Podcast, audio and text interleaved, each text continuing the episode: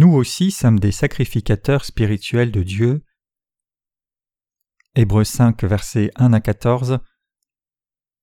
Car tout souverain sacrificateur pris d'entre les hommes est établi pour les hommes dans les choses qui concernent Dieu, afin qu'il offre des dons et sacrifices pour les péchés, étant capable d'avoir de l'indulgence pour les ignorants et les errants, puisqu'il est aussi lui-même enveloppé d'infirmité, et à cause de cette infirmité, il doit offrir pour les péchés comme pour le peuple ainsi, aussi pour lui-même.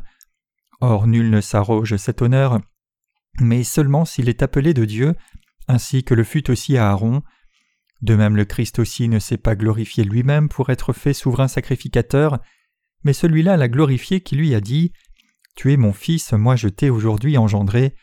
Comme il dit aussi dans un autre passage Tu es sacrificateur pour l'éternité selon l'ordre de Melchisédek, qui durant les jours de sa chair, ayant offert avec de grands cris et avec larmes des prières et des supplications à celui qui pouvait le sauver de la mort, ayant été exaucé à cause de sa piété, quoiqu'il fût fils, a appris l'obéissance par les choses qu'il a souffertes, Ayant été consommé, il est devenu pour tous ceux qui lui obéissent l'auteur du salut éternel. Étant salué par Dieu, souverain sacrificateur selon l'ordre de Melchisédek, au sujet duquel nous avons beaucoup de choses à dire et qui sont difficiles à expliquer, puisque vous êtes devenus paresseux à écouter, car lorsque vous devriez être des docteurs vu le temps, vous avez de nouveau besoin qu'on vous enseigne quels sont les premiers rudiments des oracles de Dieu, et vous êtes devenus tels que vous avez besoin de lait, et non de nourriture solide, car quiconque use de lait est inexpérimenté dans la parole de la justice, car il est un petit enfant, mais la nourriture solide est pour les hommes faits, qui par le fait de l'habitude ont les sens exercés à discerner le bien et le mal. Hébreux chapitre 5 explique le souverain sacrificateur de la terre et le souverain sacrificateur du ciel en faisant une comparaison entre les deux. Le souverain sacrificateur terrestre était désigné parmi les descendants de Lévi pour faire les sacrifices à Dieu afin d'expier les péchés du peuple. Même ces souverains sacrificateurs de la terre désignés par Dieu avaient des faiblesses, car c'étaient des humains, par conséquent imparfaits. Le souverain sacrificateur pouvait donc avoir compassion de son peuple pour les faiblesses et faire des sacrifices pour eux, car lui-même était faible. Examinons le passage des Écritures d'aujourd'hui en comparant l'Ancien Testament au Nouveau Testament. Au temps de l'Ancien Testament, seuls les descendants d'Aaron pouvaient devenir souverains sacrificateurs, mais les descendants d'Aaron avaient aussi beaucoup de faiblesses charnelles comme tout le monde. Le rôle de souverain sacrificateur au temps de l'Ancien Testament était d'intercéder comme médiateur entre Dieu et le peuple d'Israël. En un sens, c'était similaire au rôle d'un agent immobilier, médiateur entre vendeurs et acheteurs, et c'était le travail du souverain sacrificateur de faire un pont entre Dieu et son peuple pour les réconcilier. C'est pour cela que le souverain sacrificateur faisait des sacrifices d'expiation pour le peuple d'Israël le jour de l'expiation. Ce jour de l'expiation, qui tombait le dixième jour du septième mois, le souverain sacrificateur était médiateur entre Dieu et le peuple d'Israël en faisant des sacrifices d'expiation. Dans le même sens, le rôle des sacrificateurs spirituels d'aujourd'hui en ce temps présent du Nouveau Testament et de prêcher l'évangile de l'eau et de l'esprit à chacun dans le monde entier. Ces sacrificateurs terrestres sont aussi faibles dans leur chair, et donc ils peuvent sympathiser avec tous les pécheurs et les guérir de leurs iniquités en prêchant la vérité de l'eau et de l'esprit. Effectivement, c'est exactement comme cela, parce que les sacrificateurs spirituels de ce temps présent du Nouveau Testament sont aussi faibles, et ils peuvent porter donc tous les péchés de chacun dans ce monde vers Dieu, faire un sacrifice d'expiation d'intercession avec compassion, et ainsi aider chacun à obtenir le salut de tous les péchés. Ce sont ces sacrificateurs spirituels qui permettent aux nombreux pécheurs vivant dans ce monde de connaître la justice de Dieu, d'y croire, et d'être ainsi purifiés de tous leurs péchés.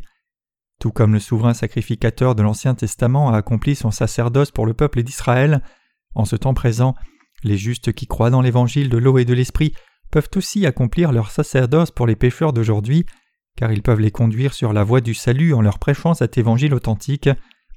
Ces pécheurs peuvent donc recevoir la rémission des péchés par la foi et obtenir la vie éternelle s'ils écoutent l'évangile du salut qui est dérivé du système sacrificiel que Dieu a institué pour la rémission des péchés de son peuple.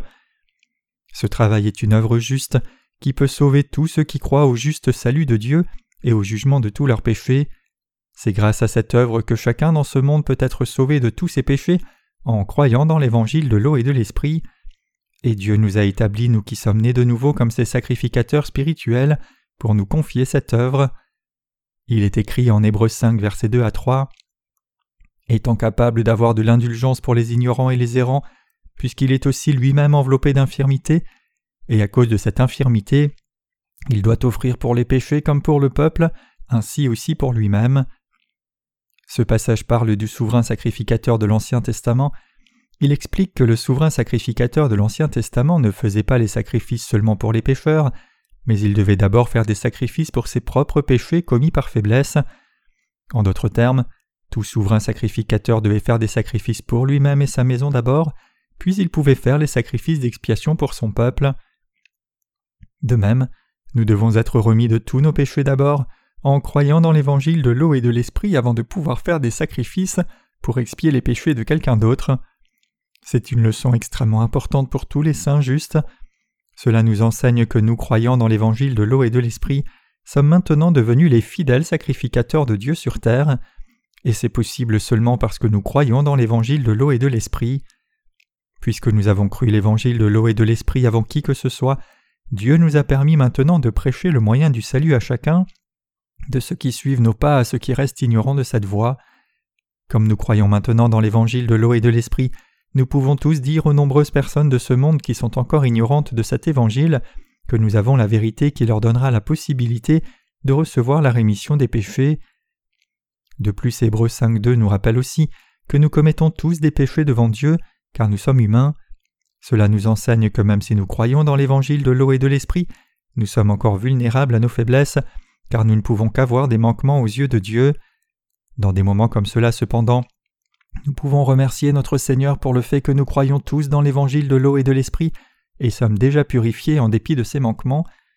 Donc même s'il n'y a personne sur la terre qui soit complètement parfait et sans défaut dans la chair, nous sommes devenus parfaits aux yeux de Dieu, car nous croyons dans l'évangile de l'eau et de l'esprit. Les mots ne peuvent exprimer combien je suis reconnaissant de pouvoir dire cela en toute confiance. Alors que nous menons nos vies dans ce monde, nous tous qui connaissons la justice de Dieu prêchons toujours l'évangile de l'eau et de l'esprit à ceux qui ne connaissent pas encore cet évangile. Cependant, même si nous avons déjà la rémission des péchés en croyant dans l'évangile de l'eau et de l'esprit, il est toujours très important de nous rappeler que ce que Dieu attend de chacun de nous, c'est le sacrifice de la foi, celui qui s'apporte en croyant dans la justice de Dieu. À travers l'évangile de l'eau et de l'esprit, nous avons trouvé la vérité qui permet à chacun d'obtenir le vrai salut. Maintenant chacun sur terre doit être sauvé et recevoir une nouvelle vie en croyant dans la justice de Dieu. Une fonction choisie par Dieu. Hébreux 5, 4 dit que n'importe qui ne peut pas devenir souverain sacrificateur comme il est écrit. Or nul ne s'arroge cet honneur, mais seulement s'il est appelé de Dieu ainsi que le fut aussi Aaron. Bien sûr, ce passage désigne non seulement Aaron, le souverain sacrificateur de l'Ancien Testament, mais aussi Jésus-Christ. Même la fonction de souverain sacrificateur terrestre est une position excessivement honorable, et donc n'importe qui ne peut pas prendre cet honneur par lui-même. Ici les Écritures disent clairement que seuls ceux qui sont appelés par Dieu comme Aaron peuvent remplir ce sacerdoce. C'est la providence du salut que Dieu dispense à travers ses sacrificateurs. Dieu fait son œuvre à travers les sacrificateurs qu'il établit. Au temps de l'Ancien Testament, Dieu donnait le sacerdoce seulement aux Lévites, l'une des douze tribus d'Israël, et parmi les Lévites, seuls les descendants d'Aaron pouvaient assumer la fonction de souverain sacrificateur. C'est très important de nous rappeler que Jean-Baptiste dans le Nouveau Testament était un descendant d'Aaron dans l'Ancien Testament. Ceci est conforme aux conditions du système sacrificiel établi par Dieu, qui nous rappelle que Dieu est le législateur du salut, qui gouverne sur toutes les règles du salut, ainsi que l'exécuteur. Dieu a non seulement défini et expliqué le péché dans la loi, mais il a aussi établi la loi du salut et l'a exécutée à travers ses souverains sacrificateurs. Dans l'Ancien Testament, c'est à travers les descendants d'Aaron qui servaient comme souverains sacrificateurs que Dieu a appliqué la loi du salut, alors que dans le Nouveau Testament, c'est à travers Jean-Baptiste et Jésus-Christ, les souverains sacrificateurs du royaume des cieux, que Dieu a accompli le salut une fois pour toutes, amenant ainsi la vie éternelle et la rémission des péchés à tous ceux qui croient dans cette vérité et qui croient. Si Dieu a établi la loi du salut demandant que chaque personne vivant dans ce monde reçoive la rémission des péchés, en croyant dans l'évangile de l'eau et l'esprit, alors ceux qui ne sont pas encore sauvés doivent obéir à cette volonté de Dieu maintenant, se confier en lui et être sauvés en croyant dans cet évangile donné par Dieu. C'est parce que la loi du salut établie par Dieu est permanente et ne changera jamais, à moins que Dieu ne la change. Cette vérité établie par Dieu ne peut pas être changée, peu importe combien nous humains l'interprétons de façon différente. Au temps de l'Ancien Testament, seuls les Lévites pouvaient devenir souverains sacrificateurs dans la présence de Dieu, mais au temps du Nouveau Testament, Dieu a confié ce travail à Jésus-Christ. Aaron et ses descendants ont assumé le sacerdoce comme souverain sacrificateur seulement parce que Dieu leur avait ordonné de le faire. La même chose est vraie au temps du Nouveau Testament aussi, car c'est Dieu le Père qui a décidé que Jésus-Christ porterait tous nos péchés en étant baptisé par Jean-Baptiste. Si Dieu a établi la loi du salut avec l'évangile de l'eau et de l'esprit, et a décidé de sauver la race humaine du péché à travers cet évangile, alors chacun doit l'accepter et croire en conséquence. Ceux qui accomplissent leur sacerdoce sur la terre sont donc ceux qui obéissent à la volonté de Dieu, et cette œuvre de Dieu peut être faite seulement par quelqu'un qui croit vraiment dans l'évangile de l'eau et de l'esprit. C'est aussi à cause de la volonté de Dieu le Père que nous servons comme sacrificateurs d'aujourd'hui sur la terre, c'est-à-dire que maintenant que nous avons reçu la rémission de tous nos péchés une fois pour toutes, en croyant dans l'évangile de l'eau et de l'esprit, Dieu nous a confié ce sacerdoce. Bien que nous ne soyons pas souverains sacrificateurs de l'Ancien Testament, nous sommes néanmoins les sacrificateurs spirituels en ce temps du Nouveau Testament, appelés par la justice de Jésus-Christ et le Saint-Esprit. En d'autres termes, nous sommes devenus serviteurs de Dieu sur la terre pour prêcher l'évangile de l'eau et de l'esprit qui contient la justice de Dieu. C'est pour cela que nous prêchons l'évangile de l'eau et l'esprit à chaque pécheur de ce monde et soutenons ce ministère de l'évangile pour que tous les pécheurs reçoivent la rémission des péchés. Cet évangile de l'eau et de l'esprit que nous prêchons constitue le standard absolu du salut de tous les pécheurs. Donc puisque c'est nous à qui la tâche importante de prêcher l'évangile a été confiée, nous devons réaliser que nous avons la fonction la plus honorable et spirituellement précieuse aux yeux de Dieu. Nous devons comprendre et croire la volonté de Dieu et sa providence révélée dans l'évangile de l'eau et de l'esprit. Nous devons comprendre la volonté de Dieu et sa providence à travers l'évangile de l'eau et l'esprit. Nous devons aussi saisir la parole de Dieu dans nos pensées et nous devons aussi marcher par notre foi dans la justice de Dieu.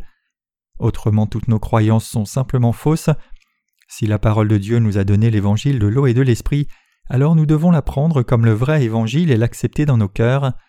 Le problème, bien sûr, c'est qu'il y a encore beaucoup de gens qui refusent de croire dans l'évangile de l'eau et de l'esprit dans leur cœur, et c'est pour cela que tant de gens restent pécheurs.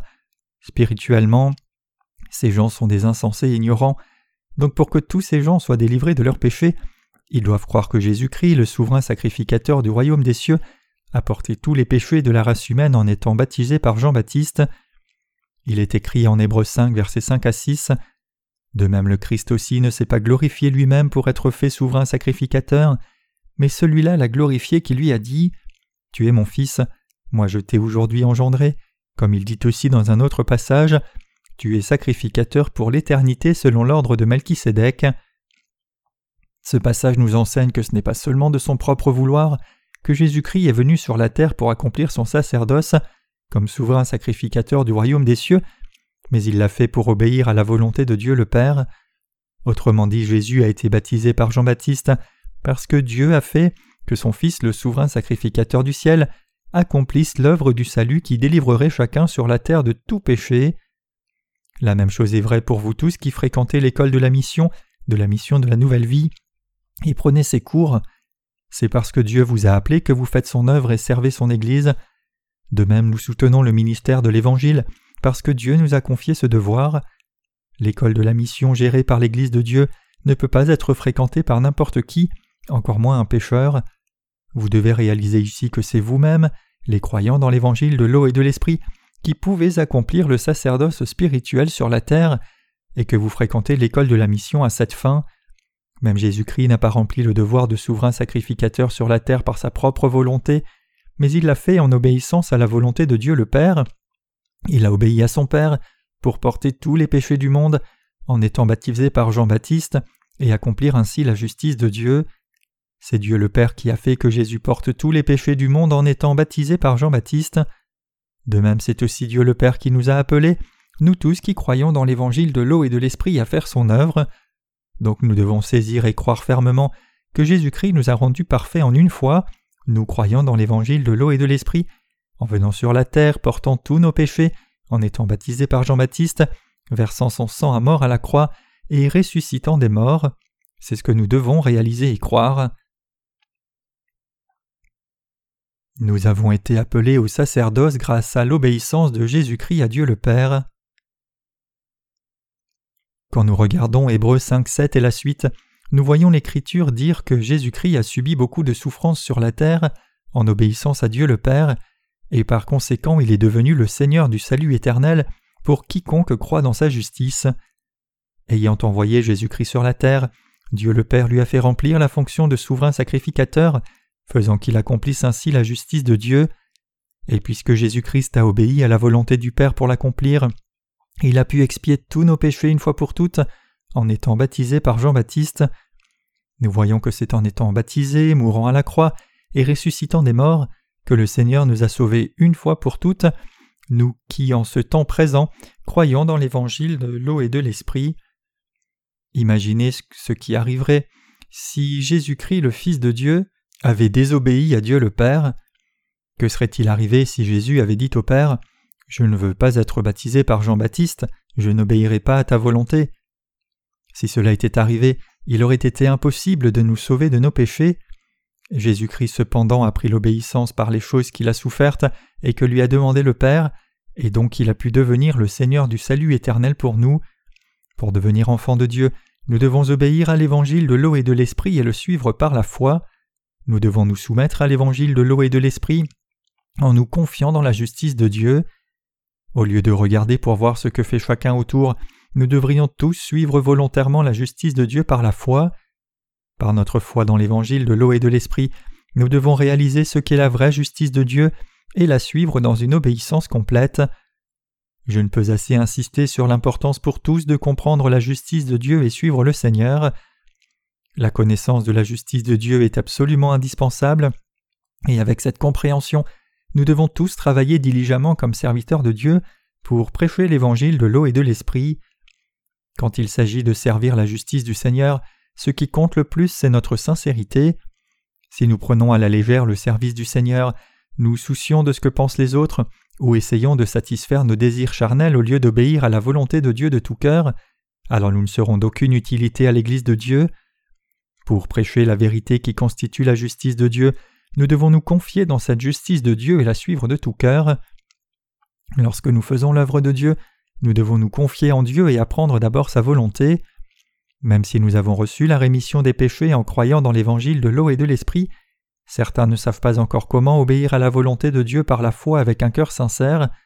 C'est parce que nous avons eu trop l'habitude des choses du monde, donc beaucoup ne demandent pas de sincérité et sont plutôt pleines de tromperies. Donc même après être né de nouveau, il est très difficile d'être fidèle de tout cœur aux yeux de Dieu. Il y a une expression grecque qui dit coram deo et signifie littéralement devant la face de Dieu. Cela implique que lorsque nous faisons quelque chose, nous le faisons devant Dieu de tout cœur et avec foi. Mais certains de nos jeunes ministres ne le comprennent pas pleinement. Ils ne réalisent pas qu'ils en sont arrivés là où ils sont parce que leurs prédécesseurs dans la foi les ont nourris de tout cœur, les ont conduits avec dévouement et les ont aimés sincèrement. Lisons Hébreux 5, verset 12. Car lorsque vous devriez être des docteurs vu le temps, vous avez de nouveaux besoins qu'on vous enseigne, quels sont les premiers rudiments des oracles de Dieu, et vous êtes devenus tels que vous avez besoin de lait et non de nourriture solide. Quand assez de temps passe depuis que nous croyons la justice de Dieu, nous devenons tous finalement des docteurs. Par exemple, notre école du dimanche est apportée par certains membres de longue date de l'Église de Dieu dont la foi est mature. Cela implique qu'une fois que vous grandissez dans votre foi et obtenez davantage d'expérience en faisant l'œuvre de Dieu, autant voulu on vous confiera une fonction plus élevée dans l'Église de Dieu. Cela peut arriver à chacun dans l'Église de Dieu aussi longtemps que sa vie de foi ne dévie pas. Quelle est la foi élémentaire quand il s'agit de la parole de Dieu? Qui sont les jeunes dans la foi? Par qui ces saints immatures spirituellement doivent-ils être enseignés? Il y a beaucoup de saints ici qui sont encore incapables de faire l'œuvre de Dieu par la foi et ils trouvent toujours difficile de se nourrir de la parole de Dieu. Trop de gens sont incapables de faire de la parole de Dieu leur pain spirituel. C'est particulièrement prononcé parmi ceux dont la foi est encore infantile. Ceux dont la foi est encore enfant doivent être enseignés par les prédécesseurs dans la foi. Donc ceux dont la foi est encore immature ont besoin de lait, mais ceux dont la foi a grandi se nourrissent de la viande de la parole de Dieu par la foi dans la vie quotidienne. 1 Corinthiens 3 verset 2 Lorsque nous faisons face à des problèmes, nous devons utiliser nos sens pour trouver la volonté de Dieu pour nous. Il est très important pour nous d'exercer les sens de la foi pour exercer le bon jugement et prendre la bonne décision. Mais le peuple d'Israël était dans le flou dans son jugement, et c'est pour cela que l'auteur de l'Épître aux Hébreux dit que leur foi était encore trop immature, et puisque leur foi était trop infantile, il les a aussi exhortés à faire confiance à la direction des dirigeants dans l'Église, ceux qui savent ce que dit la parole de Dieu. Donc ceux dont la foi est immature doivent imiter leurs prédécesseurs dans la foi et apprendre à vivre vraiment leur foi dans la vie quotidienne. C'est alors seulement qu'ils peuvent réellement grandir et avoir une foi correctement mature. Même les serviteurs de Dieu dans l'Ancien Testament devaient être affinés et formés sans cesse jusqu'à devenir des gens de foi. Dieu devait parler à Abraham pour le guider constamment. C'est parce que Dieu a parlé à Abraham et lui a dit de quitter Ur en Chaldée qu'Abraham est parti de sa patrie par obéissance. Vraiment, Abraham a suivi la parole de Dieu, même s'il ne savait pas exactement où il allait. Dieu lui avait juste dit de partir sans même lui donner sa destination. En dépit de cela, Abraham est allé où Dieu lui disait d'aller, et partout où Abraham demeurait, il continuait d'adorer Dieu, de prier, de chercher son instruction et d'obéir de tout cœur. C'est pour cela qu'Abraham est devenu un père de la foi si distingué, qui se confiait dans la parole de Dieu et la suivait de tout son cœur, et c'est pour cela que la foi d'Abraham est considérée hautement jusqu'à ce jour. Par contre, beaucoup de chrétiens déroutés de nos jours suivent la volonté de leur propre chair plutôt que de croire la parole de Dieu et justifient ce comportement par toutes sortes d'excuses plausibles. C'est complètement mauvais. Il est absolument impératif que nous rejetions tous les pensées arrogantes de la chair et croyions la parole de Dieu de tout notre cœur. Indépendamment de la difficulté de nos circonstances, nous devons nous confier dans la parole de Dieu de tout cœur et la suivre en obéissance complète. Et pour ce faire, nous devons apprendre à avoir la vraie foi auprès de nos prédécesseurs spirituels. Comment devrions-nous nous conduire en tant que serviteurs de Dieu? L'une des caractéristiques qui distinguent les prédécesseurs de la foi dans notre Église de ceux dont la foi est encore immature est le fait que non seulement ils ont cru dans la justice de Dieu avant, mais leurs pensées spirituelles sont aussi très profondes, donc ils ne font pas des déclarations sans fondement biblique qui éveillent la controverse dans les communautés chrétiennes d'aujourd'hui, comme la notion que tous les chrétiens seraient parfaits parce qu'ils sont morts en Christ. Tristement, même certains de nos ouvriers ont été influencés par ce faux enseignement, et par conséquent ils ont diffusé de fausses notions au sein. Ils ont même dit qu'ils ne commettaient plus de péché parce qu'ils étaient déjà morts avec Jésus-Christ, mais ils ont été réprimandés par l'Église pour leurs faux enseignements. Bien que nous soyons maintenant devenus sans péché en croyant dans l'évangile de l'eau et de l'esprit, qui constitue la justice de Dieu, cela ne signifie pas que notre chair soit parfaite pour ne plus commettre de péché. En d'autres termes, même si nous sommes sans péché, nous ne sommes pas complètement parfaits au point de ne commettre aucun péché charnel. Au contraire, nous avons toujours notre chair, et donc nous ne pouvons que commettre le péché dans nos vies. Cependant, puisque nous sommes devenus sans péché en croyant dans l'évangile de l'eau et de l'esprit, nous pouvons remercier Dieu encore davantage pour sa justice. Alors qu'il est absolument vrai que nous n'avons plus aucun péché grâce à notre foi dans l'évangile de l'eau et de l'esprit, les actes de notre chair sont encore privés de la gloire de Dieu. Donc nous tous qui croyons dans la justice de Dieu de tout cœur devons réaliser que notre chair reste toujours faible et nous appuyer sur la justice du Seigneur. Et nous devons apporter la bonne direction spirituelle à ceux dont la foi est encore jeune pour qu'ils puissent venir à la vérité. Certains chrétiens disent que le salut parfait ne peut pas s'obtenir à moins d'être crucifié avec Jésus-Christ, mais ce n'est pas vrai. Que nous ayons le salut parfait ne dépend pas de professer avoir été crucifié avec Jésus-Christ, plutôt le salut parfait s'atteint seulement parce que le Seigneur a porté tous nos péchés en étant baptisé par Jean-Baptiste et a abandonné sa vie pour nous à la croix. C'est pour cela que quiconque croit dans la justice de Dieu est mort avec Christ et est ressuscité des morts avec Christ. Le problème cependant, c'est que certains de nos foi, dont la foi est encore faible, sont trop facilement pris par ces faux prophètes et tombent dans la confusion. Cela arrive parce que ces saints n'écoutent pas leurs dirigeants dans l'Église de Dieu même s'ils ont demeuré dans l'Église pendant longtemps. Le fait que nous soyons morts en Christ est donc plus clair quand nous connaissons dans notre vie quotidienne que la foi dont nous avons aussi été crucifiés à mort quand Christ a été crucifié. Lorsque nous trouvons difficile de renoncer à nos propres pensées charnelles, nous devons reconnaître la vérité selon laquelle nous sommes déjà morts avec Jésus-Christ. Après tout, comment quelqu'un qui est déjà mort avec Christ pourrait-il insister sur ses propres voies? Nous devons donc tous suivre la direction de nos prédécesseurs dans la foi en nous confiant dans la parole de Dieu. Si vous vous permettez d'être prisonnier de vos propres pensées, vous trouverez très difficile d'obéir et de suivre vos prédécesseurs dans la foi. Dans des moments comme cela, il est absolument indispensable que vous ayez la croyance que vous êtes déjà mort avec Christ.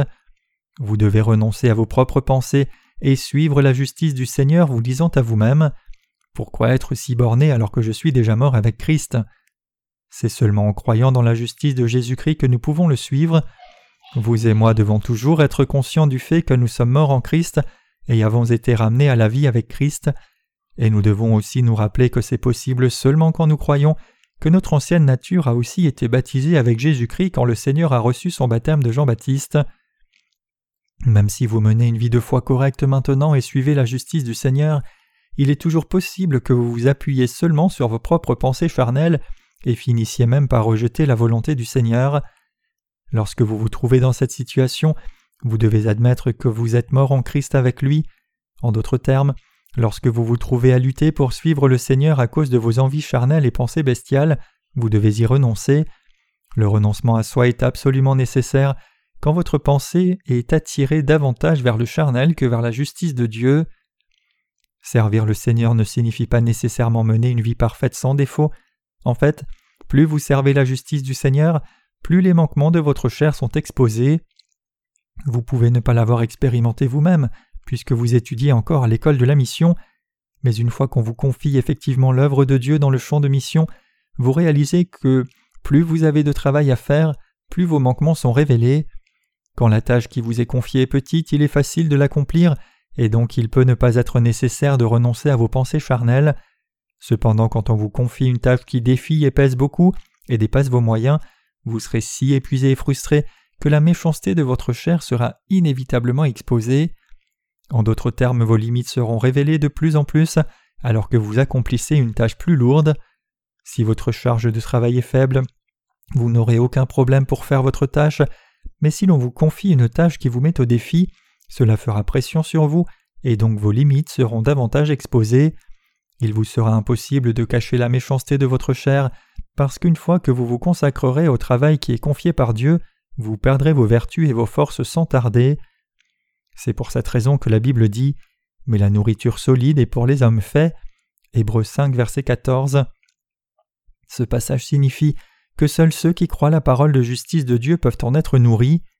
La parole de Dieu, en d'autres termes, est quelque chose dont on se nourrit et qu'on expérimente par la foi seule. Il est donc très important que nous tous réfléchissions à ce que Dieu a fait pour nous et l'appliquions à notre vie de foi quotidienne plutôt que de le considérer seulement comme un sujet de curiosité intellectuelle. Tout comme il fallait un souverain sacrificateur sur la terre, il doit y avoir un souverain sacrificateur dans le royaume des cieux, c'est parce que c'est ce que Dieu a déterminé. Le souverain sacrificateur céleste et le souverain sacrificateur terrestre devaient se rencontrer, l'un devait donner le baptême à l'autre et le recevoir, et la justice de Dieu devait être ainsi accomplie. C'est alors seulement que tous nos péchés ont pu être transférés sur Jésus-Christ pour être éradiqués, pour qu'il nous soit possible de recevoir la rémission des péchés en croyant dans l'évangile de l'eau et de l'esprit. Si tel n'était pas le cas, c'est-à-dire si le rôle de souverain sacrificateur n'était pas rempli, alors notre salut n'aurait pas été accompli. Nous ne pouvons pas atteindre le salut à moins d'écouter l'évangile de l'eau et de l'esprit que le Seigneur nous a donné et ne croyons de ce vrai évangile. Il est absolument impératif que nous croyions tous dans ce salut et l'acceptions dans nos cœurs car ce salut est répandu par Dieu lui-même. Beaucoup de gens de nos jours ne considèrent pas beaucoup le baptême de Jésus, sa mort et sa résurrection. Même la vaste majorité des chrétiens prend à la légère ce que Jésus a fait pour eux même s'ils professent croire en lui. Le baptême que Jean-Baptiste a donné à Jésus sur la terre était l'œuvre de Dieu, mais beaucoup de chrétiens déroutés écartent cela comme si c'était insignifiant. Cependant c'est précisément en étant baptisé par Jean-Baptiste que Jésus a accompli la justice de Dieu et cette œuvre ne peut pas être prise à la légère. N'importe qui ne peut pas devenir souverain sacrificateur sur la terre, si ce n'est quelqu'un qui est appelé par Dieu forcément. De même, Jésus a été appelé par Dieu le Père pour porter les péchés de la race humaine entière en étant baptisé par Jean-Baptiste. Dieu le Père a confié une œuvre si importante à son Fils et à Jean-Baptiste, donc ceux qui croient dans la justice de Dieu selon la parole sont ceux qui ont la vraie foi, et c'est le peuple à la grande foi, ce sont ces gens dont la foi est grande. Par contre, ceux qui clament avoir eu une vision en priant ou vu Dieu en rêve ne sont pas le vrai peuple de la foi. En fait, loin d'être inspirés par la parole de Dieu, ces gens sont poussés par le diable. Bien que Dieu se soit parfois révélé directement à ses serviteurs au temps de l'Ancien Testament, il ne travaille plus comme cela en ce temps présent du Nouveau Testament. Bien sûr, pendant le temps de l'Église primitive, quand le Nouveau Testament était encore en rédaction, Dieu s'est révélé directement aux apôtres, mais une fois que le Nouveau Testament était complet, il a cessé de se révéler directement. Maintenant c'est à travers sa parole écrite seule que Dieu se révèle à nous. Effectivement, Dieu a dit qu'il maudirait quiconque ajouterait quelque chose aux Écritures ou en retrancherait. Bien que la révélation de Dieu ait été nécessaire pour que les Écritures soient inscrites, une fois que c'était accompli, les Écritures elles-mêmes sont devenues l'autorité finale, et donc notre compréhension et foi doivent être en accord avec cette parole de Dieu inscrite dans les 66 livres des Écritures. C'est la vraie foi, et c'est pour cela que nous devons aller où la parole de Dieu va et nous arrêter où elle s'arrête. Les gens de foi qui croient dans la justice de Dieu peuvent utiliser leur sens spirituel de la foi et être affinés. Le problème cependant, c'est que certains saints dans l'Église n'ont pas encore été affinés assez, et donc ils sont prompts à tomber dans la confusion. Comme ces saints ne sont pas encore affinés pour fortifier leur foi, ils sont immatures spirituellement comme un petit enfant. Si vous êtes un tel saint, la première chose que vous devez faire, c'est croire dans l'évangile de l'eau et l'esprit de tout votre cœur, et vous confier dans la justice de Dieu et la suivre de tout votre cœur. C'est seulement quand vous faites un petit pas comme cela et continuez de marcher avec Dieu que vous pouvez devenir un homme de grande foi en chemin. Si vous comprenez autrement la parole de Dieu et la suivez seulement selon vos pensées charnelles, au lieu de croire et suivre de tout votre cœur, vous finirez comme Judas. Dans la Bible de dit à travers l'évangile de l'eau et de l'esprit que nous sommes morts en Christ et ressuscités avec Christ, et donc nous devrions tous accorder de l'attention à cet évangile et apprendre la vraie foi. La vérité que chaque saint né de nouveau est mort en Christ est connue de nous tous, mais si certains viennent de le réaliser maintenant, ils sont encore immatures spirituellement comme un petit enfant. Même le plus petit germe peut vous rendre malade une fois qu'il entre dans votre corps.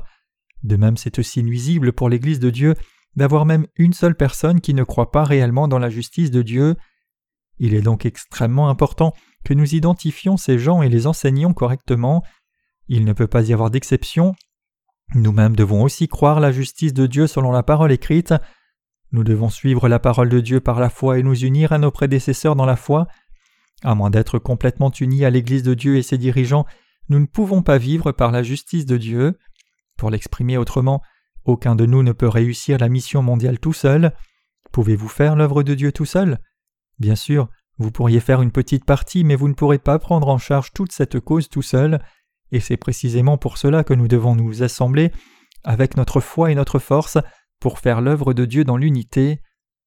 Même s'il ne semble pas que nous ayons fait beaucoup pour la mission mondiale, nous avons en réalité fait d'énormes avancées dans la prédication de l'Évangile de par le monde.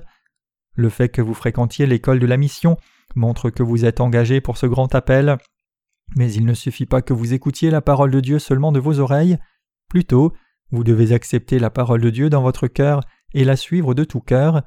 Si vous ne faites pas cela, alors il sera complètement inutile que vous finissiez les cours de l'école de la mission. Même si vous écrivez tout ce qui est enseigné à l'école de la mission, il y a une limite à l'utilité que cela peut avoir.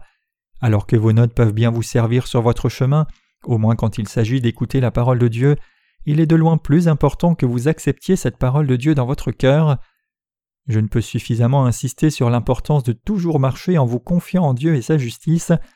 Il est donc absolument impératif que vous acceptiez la parole de Dieu dans votre cœur.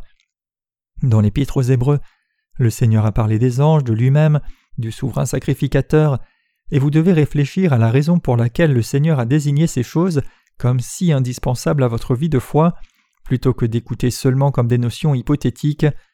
Vous devez ensuite appliquer les enseignements du Seigneur à votre vie de foi quotidienne. C'est alors seulement que vous pouvez réaliser combien il est important de fortifier votre foi, croire la parole de Dieu de tout votre cœur, plutôt que seulement la connaître dans votre tête, comprendre pleinement le rôle crucial de Jean-Baptiste, et saisir l'œuvre de salut que Jésus a faite pour vous afin d'expier tous vos péchés, vous réaliserez alors que vous avez non seulement reçu la rémission des péchés, mais que vous avez aussi le devoir de vivre votre foi sincèrement en vous confiant dans la justice de Dieu.